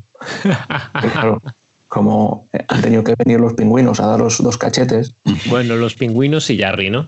Exacto, sí, sí, porque la verdad es que de los dos partidos hay uno. El otro nada. Que lo gana, lo gana Jarry. Porque es que el, la paliza en, en, juego y en tiros fue, fue abismal. Y no sé, está ahí. no echaba de menos un partido de Pittsburgh con decir, hostia, el portero destacado. O sea, ha hecho un partido el portero, porque yo lo echaba de menos. Decía, joder, o sea, es mejor ver un partido tranquilamente donde tu equipo golea, con rollo Bruins, como en el outdoor que te mete 7, perfecto, así te fumas un puro tranquilamente. Pero también en los también hay momentos en los que te gusta ver sufrir a tu equipo y eso es lo que te va a ver también de aquí en adelante, incluso en playoffs, donde vas a saber sufrir. Entonces, ver que tienes ahí un portero, a ver, ya se ha visto que en las temporadas pasadas ya se le vio que apunta a maneras y que de hecho la franquicia apostó por él antes que, que renovar a Murray. A Murray. Entonces, es lo que hemos dicho ya de Pittsburgh, en el momento que recuperase un poco la fortaleza en defensa, que está a la espera de que vuelva Dumoulin, que ya parece que está entrenando ya con el equipo, y recuperar la solidez en defensa, es lo que está claro. Si ya recuperas a Malkin, que ya Malkin parece que ya empieza a anotar goles y deja ya de hacer patinaje artístico, que patina bien, por cierto, patina bastante bien, eh, pues es el salto de calidad que le falta a Pittsburgh. Y es lo que ya se está empezando a notar, ya está empezando a reasignar otra vez jugadores a las ligas menores, ya está volviendo a recuperar lesionados, Capani está dando un nivel bastante potable y decente. Y incluso lejos del mejor Crosby mmm, está, están sacando bastante bien los partidos. ¿eh? Sí, sí, pero digo que para los que nos tiene acostumbrado Crosby es una, es una temporada bastante normalita, que está bastante bien pero que nos tiene acostumbrado a, rachas muy buenas y oye, pues dentro del cabe que no está el mejor Crosby, siendo un Crosby bastante bueno, eh, están recuperando y ya parece que se le empieza a ver ahí un poquito muy lejos de Boston. Yo, por ejemplo, no creo que vaya al nivel de Boston a, día de hoy, pero tenemos esta noche ahora, vamos, en 10 minutitos empieza ahí el Washington-Pittsburgh, que son de estos partidos clave que hemos hablado de la temporada, donde te vas a jugar ahí, te vas a jugar los cuartos y ya se ha demostrado que se les puede ganar, tanto uno como otro, y va a ser un partido súper interesante. Entonces, Pittsburgh está remontando. Rangers, Devils, bueno, los Devils arrancaron bien después de ese parón que tuvieron, pincharon ahí los últimos dos partidos. Bueno, no se le espera que vaya penúltimo, pero bueno, eh, lo que dice desde el séptimo hasta el segundo es que te puede pasar cualquier cosa. O sea, puedes empezar a coger una rachita en New Jersey antes de cuatro partidos y, pegarte el salto. Filadelfia está volviendo un poquito a la tierra, está empezando a poner un poquito los pies en tierra, está, está cayendo. Boston le pegó un correctivo en el outdoor y bueno, te gana dos partidos, pierde dos, un overtime, tal. Bueno. Desde que han vuelto del parón, mm. han perdido contra Rangers y contra Boston. O sea, creo que es un equipo que es un poco diésel, ¿no? Necesita ir rodado. Además, sabemos que sufren atrás y, no sé, no sé cómo. La verdad es que esta, esta división es lo que, lo que comentaba antes. Creo que está muy apretada. Casi que es que eh, este año los partidos son dobles, o sea, las victorias son dobles, son dos puntos para ti y le quitas dos puntos a un rival directo. O sea, eh, aquí la, diferencia de puntos eh, no es tan importante como podría ser a lo mejor en otra, en otra tesitura, porque eres, ganas dos partidos y son cuatro puntos que dejan de ganar tus rivales. O sea, eso hay que tenerlo en cuenta. Y lo que hablábamos, que los overtime van a mucho esta temporada, ¿eh? porque en el momento que gana todo partido, y se están dando mucho, mucho, muchas prórrogas, en el momento que haya varias prórrogas y tal, es que por mucho que sumes, que eso va a costar mucho, lo que dice, a no ser que alguno eh, lograra rachas muy buenas, rollo Rangers, New Jersey y tal, podrían llegar, sí, pero es que como haya muchos overtimes, por mucho que tú coja racha muy buena de ganar partidos, es que por mucho que remes, los otros siguen sumando. Y es que sumas dos, pero no es que solo recortas uno, solo recortas uno, solo recortas uno. Y dice, es que eh, el sumar de uno en uno también va, a ser muy importante esta temporada. Sí, sí, sí. ¿Y tú, Lex? comentábamos, ¿no? Parece que Nelson ha vuelto a, a despertar un poquito y, y no sé, o sea, yo le sigo viendo muy out comparado con lo que ofrecía el año anterior. No sé tú qué piensas de, tu center. Y yo, o sea, sí, no, no, no está dando su mejor nivel. Y yo, de hecho, o sea, esta última semana, por ejemplo, he visto bastante mejor a Anders Lee, que también estaba bastante bajo. O sea, empezó la temporada bastante flojo. Y yo creo que ha sido una mejora. Pero, por ejemplo, ayer también, no, o sea, sin ver estadísticas, ¿eh? pero me dio la sensación también de que Barsal perdiendo muchísimos muchísimos packs, sobre todo a media pista, que no sé, o sea, es algo que me chocó bastante en el partido porque al final era contra Búfalo y no, tampoco es que fuesen muy sobrados, ¿eh? porque hasta el tercer cuarto, hasta el tercer periodo, la cosa era muy igualada, pero no sé. Yo creo que esa segunda posición momentánea, tercera posición momentánea, perdón, que están empatados con Washington, pero no es sencilla de mantener, ¿eh? porque Flyers han tenido una semana mala, pero yo creo que deberían retomar, ¿no? Yo creo que la lógica dice que Islanders se lo va a jugar con Penguin hmm. para entrar a playoff. Esto es lo que el corazón me dice, ¿eh? otra cosa es lo que pase. Y pues yo creo que Capital se metió también con ellos dos, ¿eh? Sí. No sé, a lo mejor ahora están, eh, están subiendo un poquito, recuperando el nivel del principio de temporada, pero no sé. Yo los partidos que he visto con Penguins y tal, los he visto un poquito, incluso que lo han perdido hasta con New Jersey, me parece.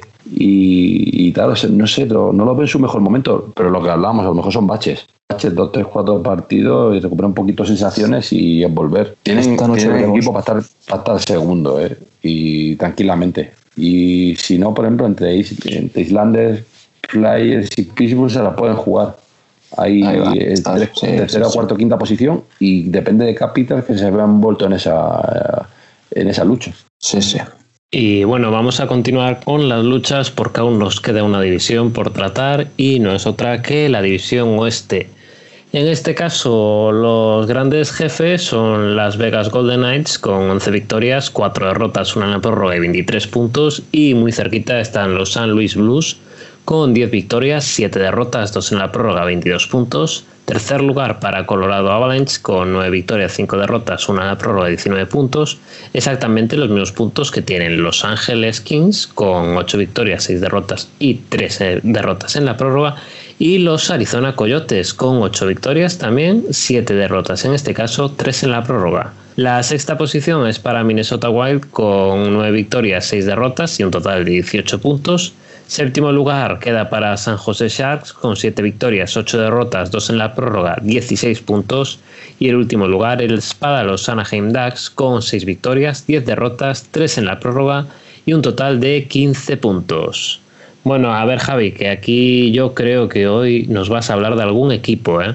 No sé yo, ¿qué te ha parecido Arizona? Pues fíjate que o sea, te, dejó, te sensaciones muy buenas en el último partido, pero realmente la, semana ha sido un poco de, sensación agridulce, porque ha perdido partidos donde podía haber ganado y hizo partidos para merecer, para merecer mucho más, pero sin embargo me quedo con las sensaciones del último partido, de, de ir palmando un 3-0 ante Anaheim, que es un rival en teoría, en teoría que iba a ser más fácil, más asequible, que están dando guerra esta, esta temporada. Y me quedo con, con, esa, con esa garra y con, y con cómo remontan ese partido de, un 3-0 en contra, viniendo de haber perdido, creo que eran dos partidos seguidos, me parece que venían perdiendo. Y, bueno, yo creo que un Débora que está ahí enrachado, Garland que sigue dando asistencias y que lidera en punto al equipo. Que se ha desinflado un poquito y sí que ha dejado un poquito el nivel. Brasar sí que está un poquito enrachado, ha metido un par de goles y asistencias y demás que está también. La vuelta de Larson ha, apuntillado un poquito la defensa y bueno, seguimos con Cuemper que está increíble en, porteriando la solidez que ya nos demostró la, temporada pasada. Entonces, en ese sentido, lo que es lo, lo que es Coyote, pues está haciendo un poco el papel esperado, que será esta mitad de tabla. Luchar ahí por tercera, cuarta posición, cuarta, quizás cuarta, quinta posición. Y bueno, sin embargo, yo en esta semana me quedo, bueno, destacando Vegas, que sigue despegando y va como un cohete. San Luis que ha mejorado un poquito, aunque los últimos partidos llevan dos derrotas, pero yo sobre todo destacaría, que luego ya también lo comentaremos, lo, cómo van Los Ángeles, Los Ángeles Kings, que esto es un rollo eh, Chicago que nadie esperaba aquí y que de repente le mete cinco victorias consecutivas, o sea, cinco victorias consecutivas que nadie sí que nadie se esperaba con un Copitar enrachado, con un Dustin Brown que, como habéis comentado, 1200 partidos y el tío en el último partido también anotó, le, da igual. Eh, Bill Hardy que está ahí también súper bien, eh, o sea, es que da igual, hasta Quick, Quick ha mejorado muchísimo su número y es que da igual, o están ahora mismo de dulce, o sea, es que incluso como ya también hablaba la semana pasada, creo que comentaba Eric, el sistema de juego que están aplicando, pues muy estudiado, muy ensayado, aplicándolo, que ya decíamos, bueno, mira, son los brotes verdes que ya estamos viendo para la temporada que viene, ya están poniendo unas bases sólidas. Oye, pues están haciendo cositas bonitas, oye, cositas buenas, partiditos tal, oye, mira qué gol, mira este, mira qué tal. Cojones, cinco partidos seguidos. Ahí, pum, lo tienes ahí en cuarta posición superando a Arizona, incluso con un partido menos. Eh, dos partidos menos que San Luis. Y si es que si, si siguen esta racha, tal. Colorado es verdad que se queda un poquito atrás en partido. Eh, ha mejorado bastante. Sí que palmó ayer con Vegas, que era lo esperado, pero también se llevó el outdoor.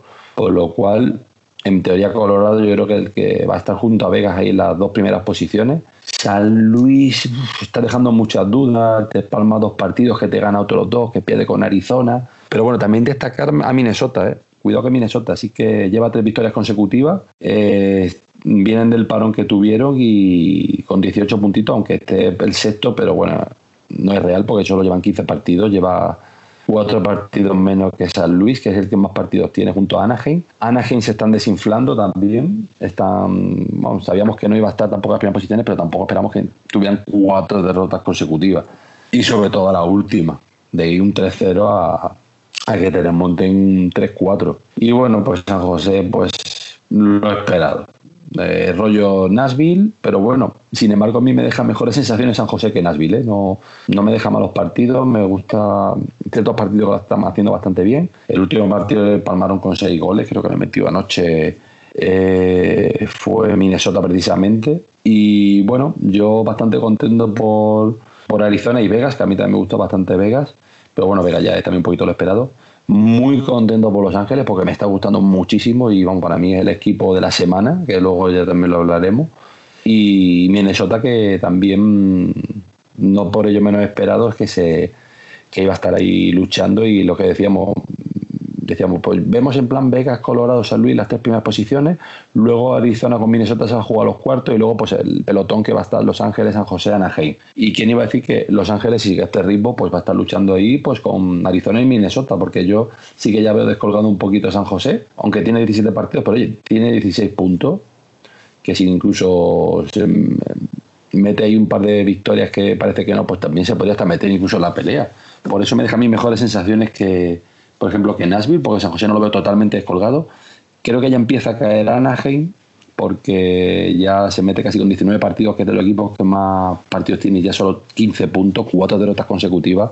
Yo creo que está pesando y que ya está empezando a pensar un poco más en darle minutos a esos jóvenes, como ya hemos comentado antes, y, que yo creo que ya está empezando un poquito a planificar la temporada que viene, colgando a Hueves a Enrique, dando minutos a jóvenes y ya pues viendo sobre todo un partido como ayer que mentalmente al equipo le, le, deja un poco tocado. Entonces, de momento yo creo que la pelea entre Los Ángeles, Arizona y Minnesota va a estar muy bonita. Y oye, cuidado con San José que no te cogen una racha de ganar tres partidos y metes en esa pelea. Entonces, me está gustando la división oeste.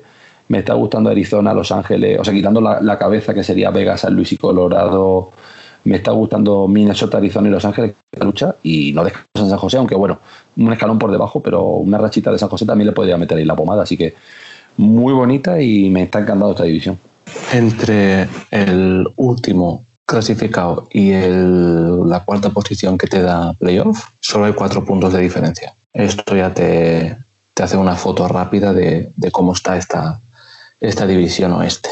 Sí que es verdad que luego entraríamos en que que han jugado más y menos partidos, pero a día de hoy la foto es esta. Y para mí esta semana es de Los Ángeles y de Minnesota. O sea, creo que lo bueno que tiene Minnesota es que tras el parón por, por COVID, ¿no? que siempre comentamos estos días de la importancia de, de volver conectado después de estar una semana sin jugar, Además, creo que Minnesota es el equipo que más partidos perdió en, esta, en, esta, en este parón. Eh, es cuando perdieron 4-0 contra Los Ángeles y pensé, ostras, es un equipo ¿no? que empezó como revelación, ¿no? Kaprizov ahí dándolo todo y, llevándose un poco también, por eso, el, cariño del, aficionado.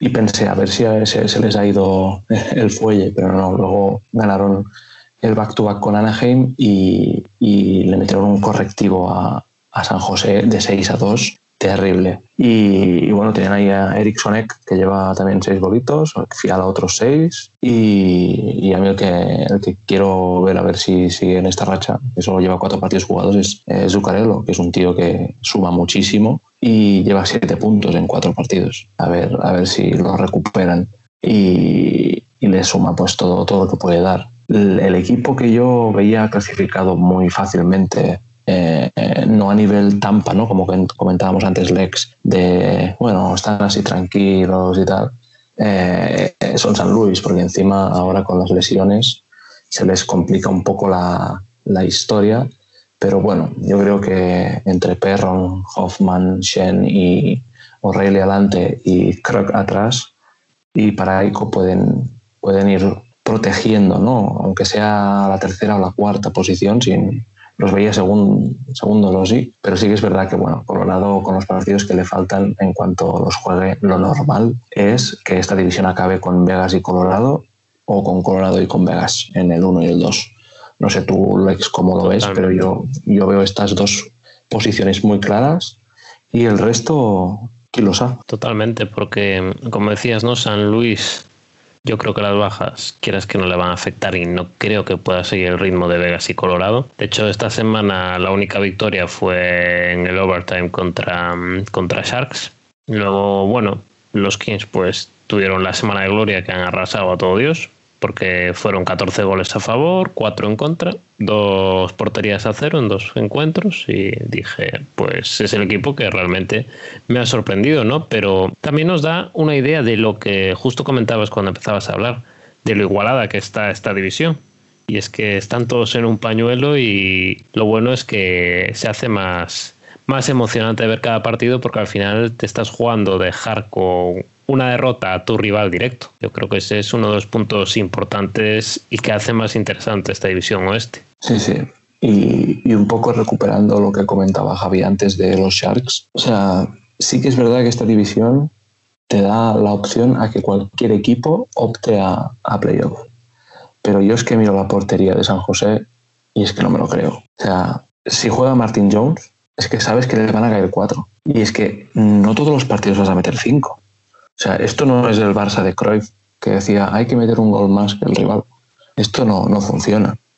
Y, la verdad es que, bueno, no sé, yo antes pondría a Dubnik, que está teniendo un poquito de, de, mejora respecto a, Jones, que la verdad no, no, sé, no sé cómo encajarlo, porque es que encima mm, tenemos a, a la defensa de, de, San José sin jugar sus mejores, sus mejores partidos, aunque luego puedes ver ¿no? pues los, los highlights de Brent Burns, que es un tío que, que gusta ¿no? al, aficionado, ya lo dijimos la semana pasada, el tío juega 27 minutos por partido, eh, que, que mete goles, etcétera pero es que luego ves a, a Carlson que sigue, sigue bueno, pues out tras volver de la lesión, Marlo que volvió a, morir a la orilla, eh, están infrautilizando a, Nieto, ya lo, comentó Moy la semana pasada, pero es que luego es eso, ves a, a Donato que no acaba de, de, dar el rendimiento,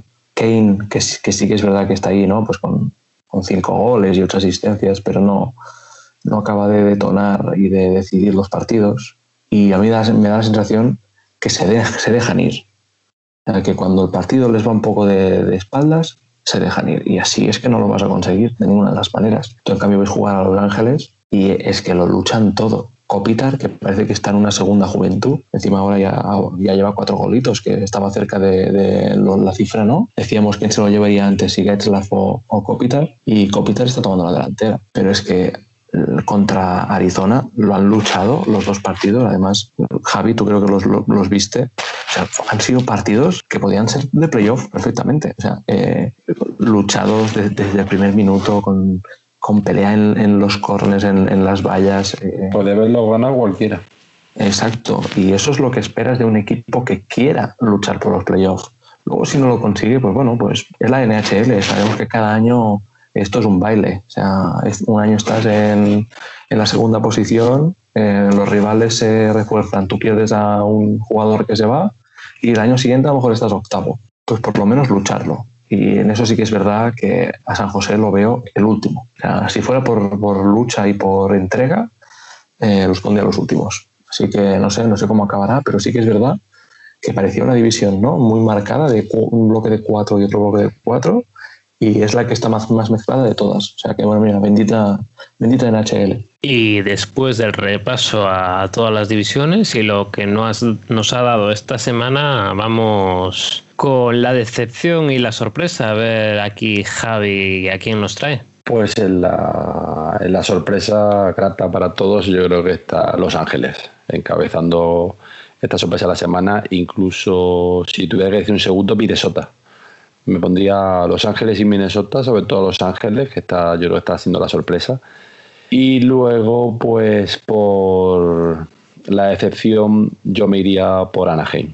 Yo creo que Anaheim ha entrado ya en un bucle de que se está dejando a lo mejor ir. Incluso son cuatro derrotas consecutivas y sobre todo la de anoche yo creo que ya fue la gota del golpe el vaso de ir 3-0 y dejarse ir el partido a un 3-4 y remontarte y darle vidas a tu, a tu rival y, caer a la última posición de la división. Entonces creo que para mí de la sorpresa a Los Ángeles y la decepción Anaheim. Muy bien, y después de esta sección de sorpresas y decepciones, vamos con las estrellas de la semana que nos trae Moy. Buenas, buenas a todos aquí. Vengo a darles mi ranking de las estrellas de esta semana. Eh, tres jugadores que sobresalieron sobre todos. Y yo creo que este es muy, este, esta semana fue muy sencillo hacer esto.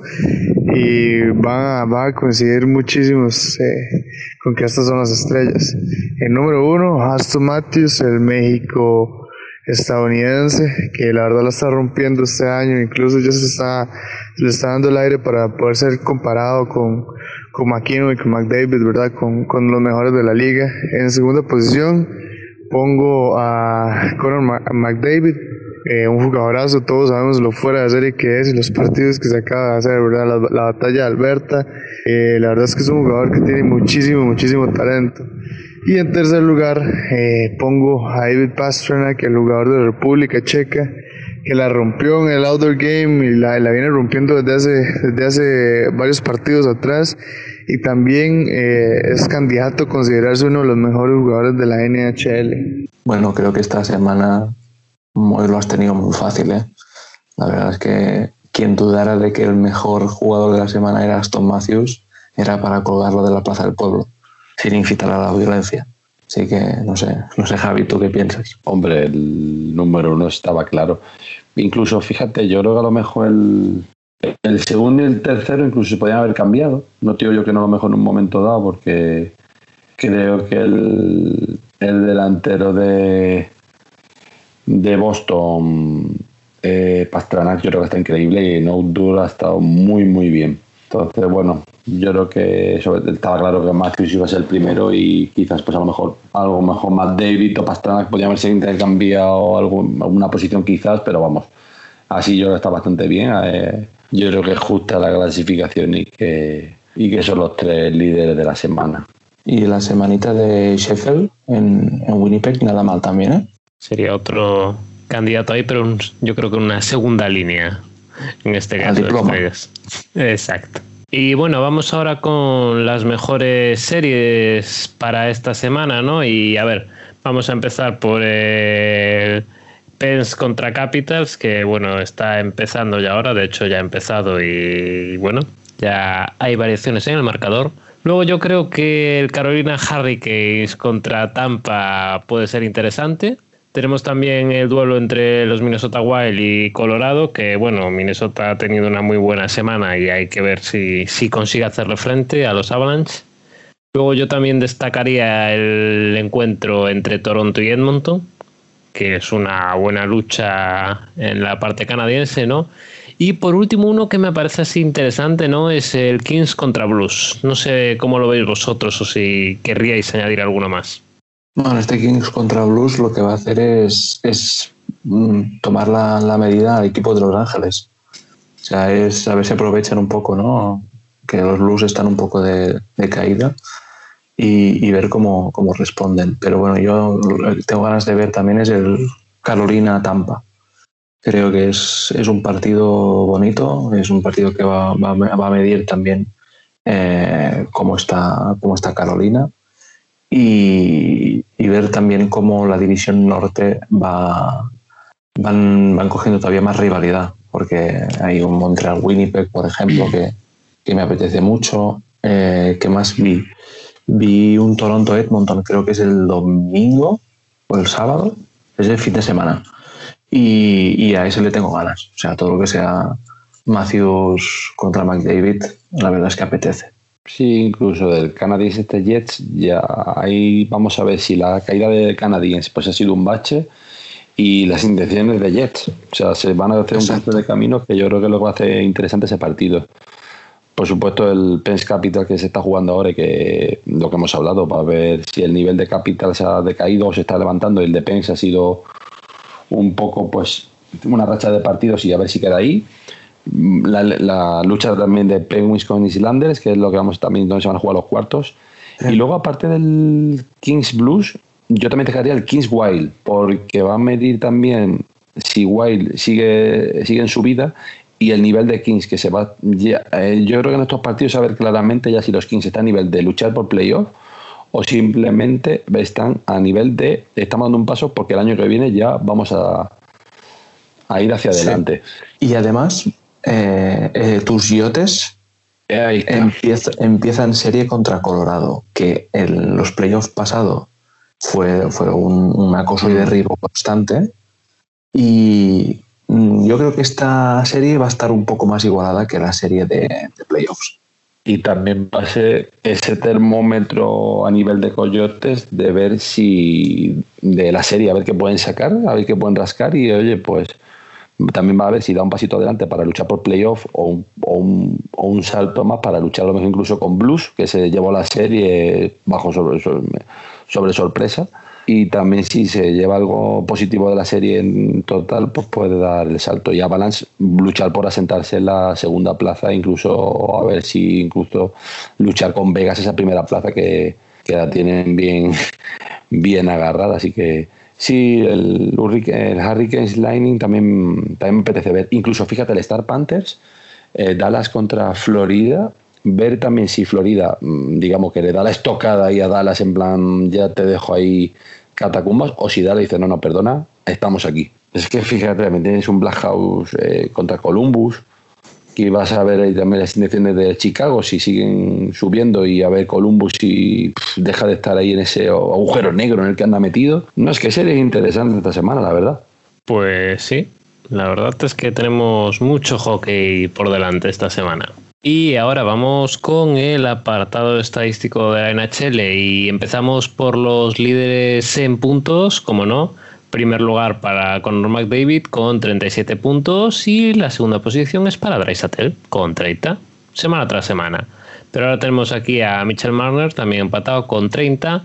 Cuarto lugar para Aston Matthew con 29 y quinto Sheffield, el que hablaba antes Eric creo, de los Jets con 26 puntos. Dos Edmonton, dos Toronto y un Winnipeg. ¿Qué pasa? ¿Aquí solo anotan los equipos canadienses?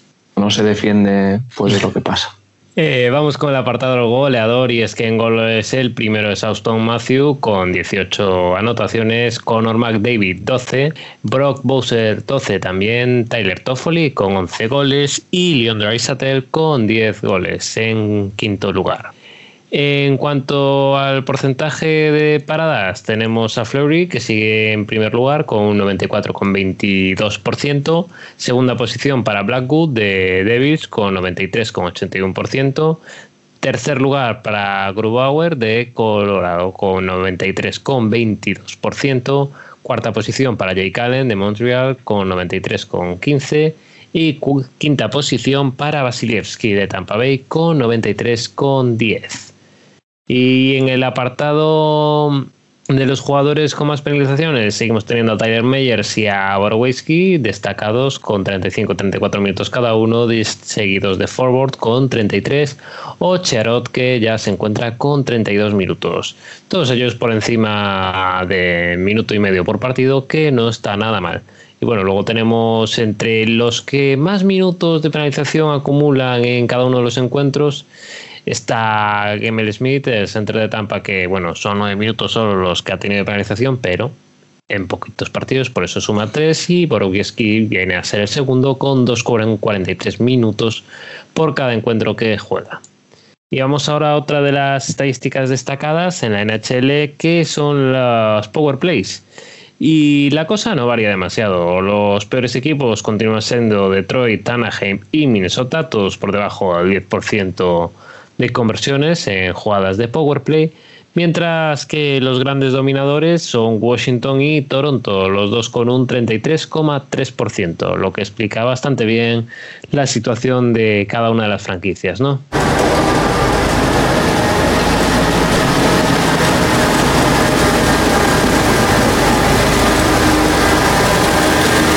Y arranca la Zamboni de Eric.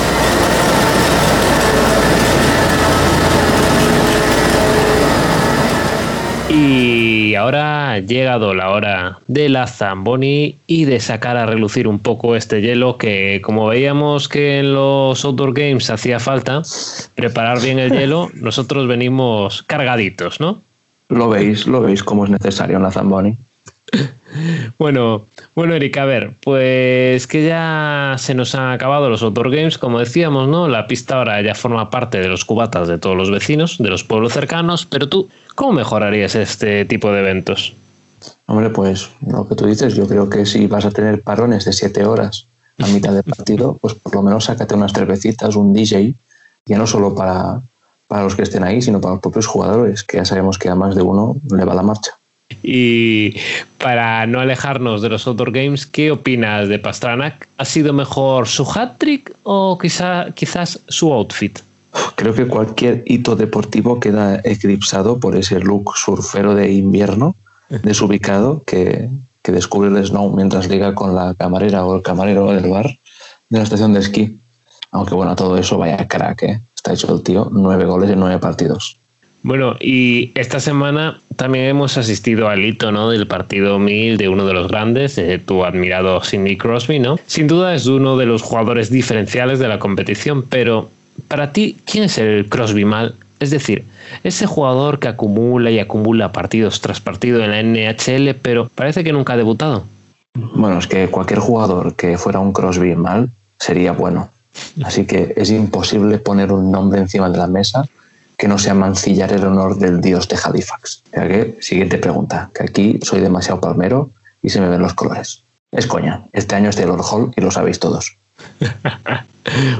Un abrazo para nuestro amigo Taylor. Y a ver, Eric, que hoy es que no, yo no quería, ¿eh? pero nos va a tocar hablar otra vez de los Sabres. y esta vez no quiero mencionar a nuestro amigo el gran T-Hall, que yo no lo quiero mencionar, pero ahí ha salido ya, que parece que no está de todo claro. lo que parece ahora que no está de todo claro es el futuro de Itzel en los Sabres. ¿Tú crees que los de Buffalo se desharán de uno de sus mejores jugadores para seguir luchando por... Eh, espera. Bueno, para seguir existiendo, ¿no? Es curioso porque dices uno de sus mejores jugadores. Espero que no estés incluyendo a, nuestro amigo y que pienses en, en Olofsson o en Reinhardt. Eh, creo que era Juan en, en Telegram que pasaba la noticia hoy. Y aunque a primeras me pareció descabellado ¿no? la posibilidad esta de que saliera, bueno, pues cabe la posibilidad. Al final Nueva York es un gran mercado y, Buffalo pues está demostrando que a la hora de negociar pues son unos cracks. Pero bueno, eh, y voy a mojarme un poco. Y como diríamos hoy, unpopular opinion, ¿no? Empiezo a estar un poco harto ya de que jugadores con 23, 24 añitos, y ojo, que él es capitán del equipo, estén cansados de perder, hartos de la situación, etc. O sea, no puede ser que esto antes no pasaba. O sea, tanta, tanta voz, ah, ¿no? tanta, tanto ego, tanto, tanta príncipe ¿no? de, los equipos. Y, que, y que ya estén, no, es que me quiero ir porque es que no ganamos. Pues bueno, chico, desde que estás tú en el equipo no os habéis clasificado ni una vez para playoffs. No sé si Buffalo lleva 10 años sin clasificarse. Obviamente, el error puede ser de Hall, del entrenador, del general manager, pero tú estás ahí también.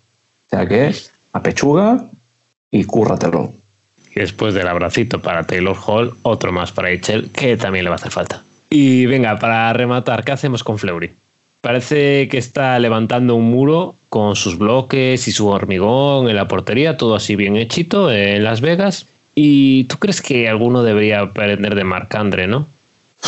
Mira, eh, en nuestro caso, Javi y yo, mm, cada vez que juega eh, Vegas, mm, nos llamamos y lloramos juntos en una esquina.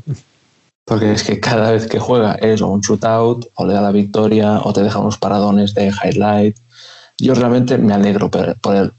Pero viendo ahora mismo las dudas con Jerry y de Smith en Pittsburgh, más de uno y de dos se está acordando del draft de expansión del 2017 donde se dejó marchar a este hombre. Espero que no se equivoquen en el 2021. La sentencia está ahí. Bueno, y hasta aquí ha llegado la Zamboni, que la vamos a aparcar otra vez cerca del lago, por si alguien la necesita, que nos informe.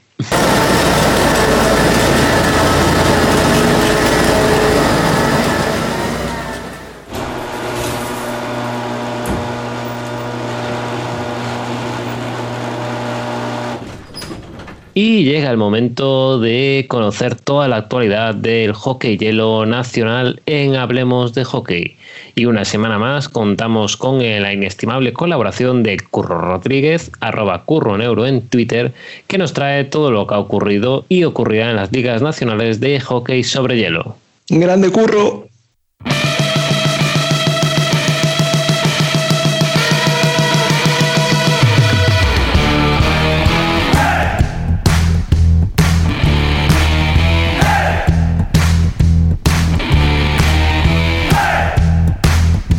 A todos, pues volvemos eh, una semana más con las, la actualidad de las ligas españolas de hockey hielo. Y, em, se jugaron pocos partidos, pero trascendentales. Pues en categoría masculina, en la Liga Nacional Hockey Hielo, se desarrolló el partido entre Jaca y Majadahonda, que era esencial para saber cuál de los dos equipos eh, era el último clasificado de los playoffs. Finalmente, Jaca ganó con tranquilidad 5-0, un partido que, aunque los dos se jugaban mucho, los locales realmente pusieron, por lo menos dispusieron de más oportunidades de, de tiro a puerta, con 50 un tiros frente a 20 y se ganaron su clasificación para los playoffs. Majadahonda, pese a tener todavía dos partidos por delante ante el Barça, ya no tiene opciones. Se queda quinto, es el segundo año consecutivo después de muchos sin hacer lo que no entra en playoff. Es verdad que han sido dos años muy complicados eh, por muchas cosas y que por lo que sea han afectado más a Majadahonda que a los otros clubes. Em, el partido, pues ya digo, tuvo poca historia. Desde el primer momento tuvieron más ocasiones de gol los jacetanos y anotaron con facilidad. Y bueno, pues eh, destacar en todo caso eh, un gol y dos asistencias de Daniel Lacasa, que tiró siete veces a puerta, también tiró siete veces Pablo Pantoja y Alejandro Carbonell, y eh, bueno, pues que hizo una puerta a cero Raúl Barbo ante los 20 tiros de,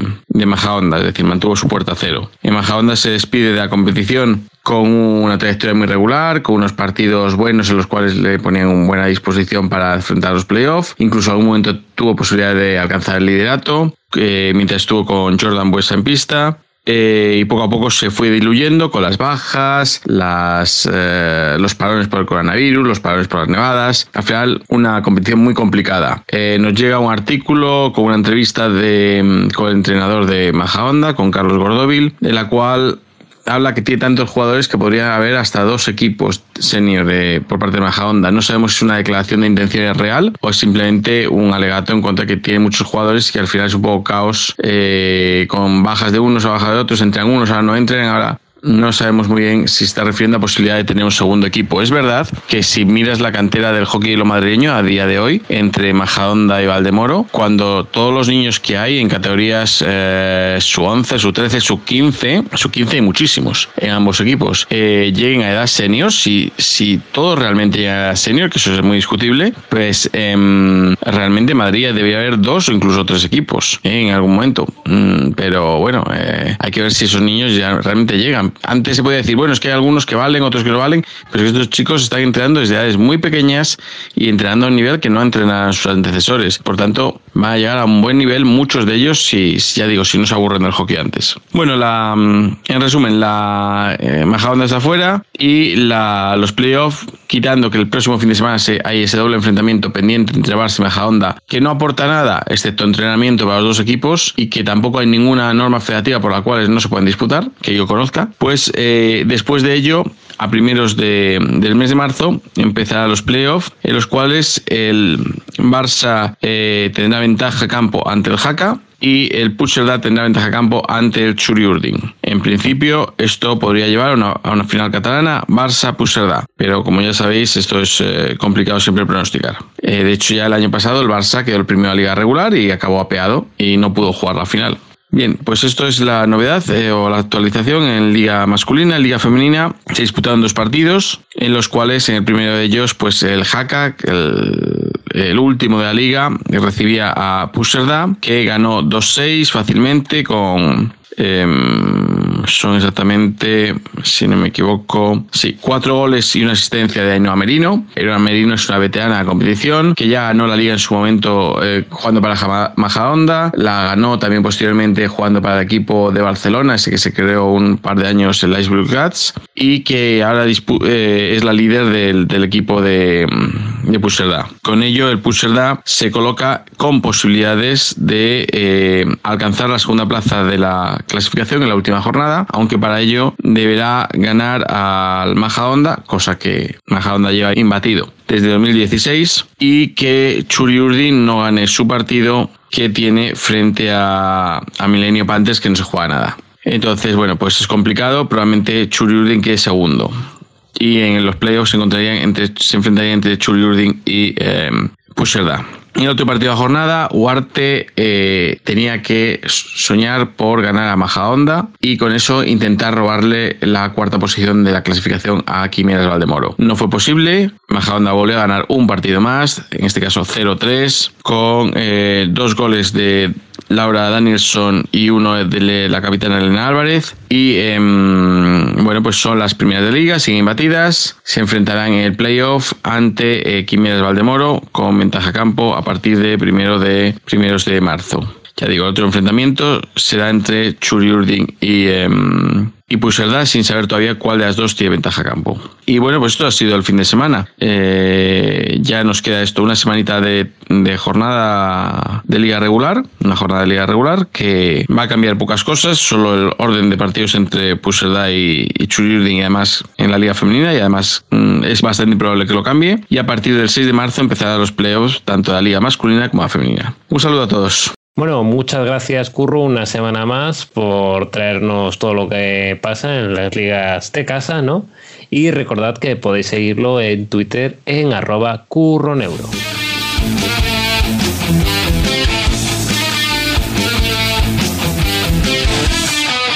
Y esta semana en el Rincón del Oyente tenemos un mensaje en iVox de Iván RB que nos dice, buen programa, qué buena la reflexión del salario de Sharks y el caso de Carlson. Limpieza al ganto. Eso no lo hemos dicho nosotros ni ha sido cosa de la Zamboni. Y como estáis escuchando, esa es la bocina que indica que se ha acabado un nuevo programa de Hablemos de Hockey, de hockey sobre hielo. Así que vayamos rápidamente con las despedidas. Bueno, Javi, muchas gracias por estar una semana más. A vosotros, muchas gracias. Un placer estar como siempre, cada semana con vosotros. Recordad que a Javi lo podéis seguir en Twitter en su cuenta arroba jballesterosmlg. Eric, muchas gracias a ti también. A vosotros, hasta la semana que viene en Acheleros. A Eric lo tenéis en Twitter como arroba Eric Blanche. Y bueno, también podéis seguir a Moy en Twitter, donde es arroba pack-al y en su canal de YouTube Pack al Hielo. Y como siempre, recordaros que nos tenéis en YouTube, en Hablemos de Hockey, en Telegram, en el grupo NHL en español, en Instagram, donde somos Hablemos-de-hockey, y por supuesto en Twitter, donde nos podéis encontrar como arroba Hablemos Hockey. Y sin más, nos despedimos hasta un nuevo episodio de Hablemos de Hockey. De hockey sobre hielo. Adiós.